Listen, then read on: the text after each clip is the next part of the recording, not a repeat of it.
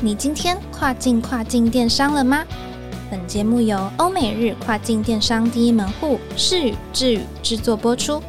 在这个节目里，你即将听到最新最专业的欧洲、美国、日本跨境电商资讯，以及由跨境专家分享的各种有趣电商营运故事。每周一个新主题，带你跨境跨境电商。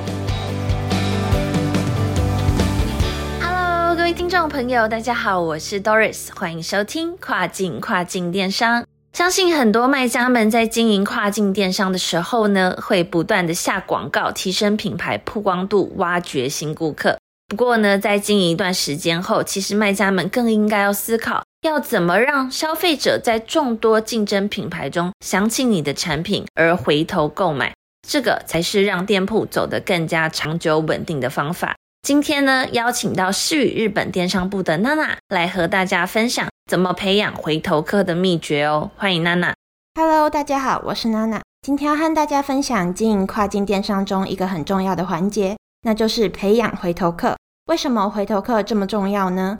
这几年越来越多企业发现跨境电商市场潜藏的商机，纷纷加入开拓海外市场，因此竞争也越来越激烈。当卖家经营一段时间后，会发现，比起增加曝光度、吸引新客人，其实更应该思考的是针对熟客的经营策略，要怎么提升顾客的回流率，培养忠实顾客群，也就是所谓的累积回头客，就显得格外重要。回头客不只可以为店家带来利润，并稳定店铺营运，还有一个重要的功用，那就是增加品牌价值。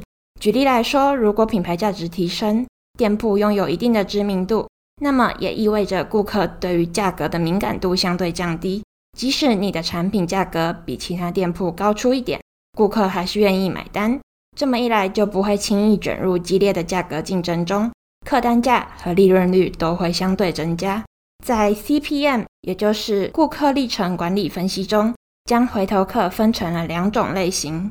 第一种是只有在活动打折或者是回馈时才会重复购买的流行客。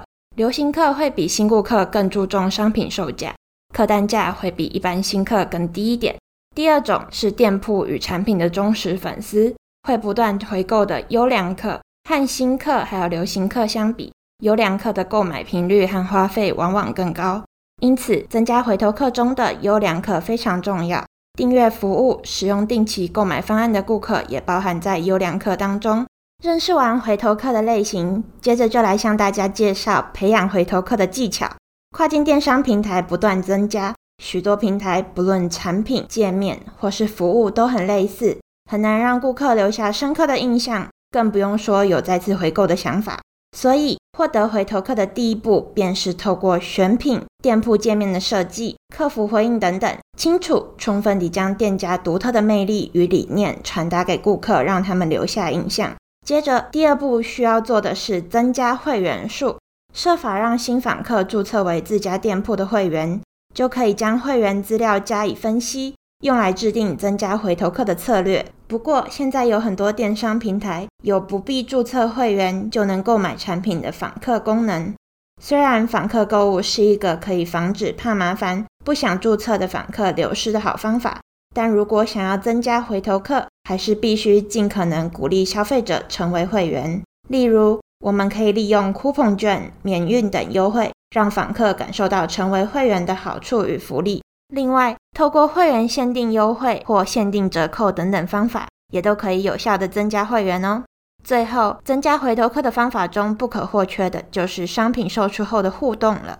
透过不同的方式与客户增加互动率，也会让顾客在想要买东西时，第一个想起他印象最深刻的店铺。比方说，可以定期发布 EDM，或者是利用社群平台发布活动通知、新产品情报和促销预告等等。除此之外，也可以发布一些实用有趣的内容，提升点击率，维系和消费者间的互动哟。以上就是我今天的分享，我们下次空中再见啦！谢谢娜娜的精彩分享。